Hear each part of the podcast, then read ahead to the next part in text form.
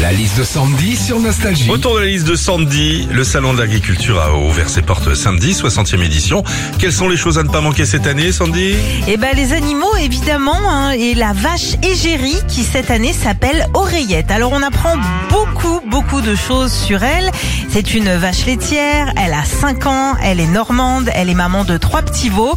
Bon par contre euh, ce qu'on ne sait pas c'est si Oreillette est Bluetooth. hein. Au salon l'agriculture, ce qu'il ne faut pas manquer non plus, ce sont les dégustations, miel, saucisses, vin, etc., etc. Et il y a d'ailleurs Fabien Salvadori, producteur dans le Tarn-et-Garonne, qui a déclaré « Je suis fier de faire goûter mes noisettes à tout le salon Euh, Il est au courant, Fabien, que c'est le salon de l'agriculture et pas le salon de l'érotisme? Enfin, plusieurs races de chèvres sont à découvrir cette année au Salon de l'Agriculture. Alors, il y a des races locales comme les chèvres du Rove, euh, les chèvres de Savoie, les chèvres des Pyrénées. Et puis, comme on compte y passer avec euh, Philippe, vous verrez aussi les chèvres de Nostalgie. Philippe et Sandy. 6h-9h sur Nostalgie.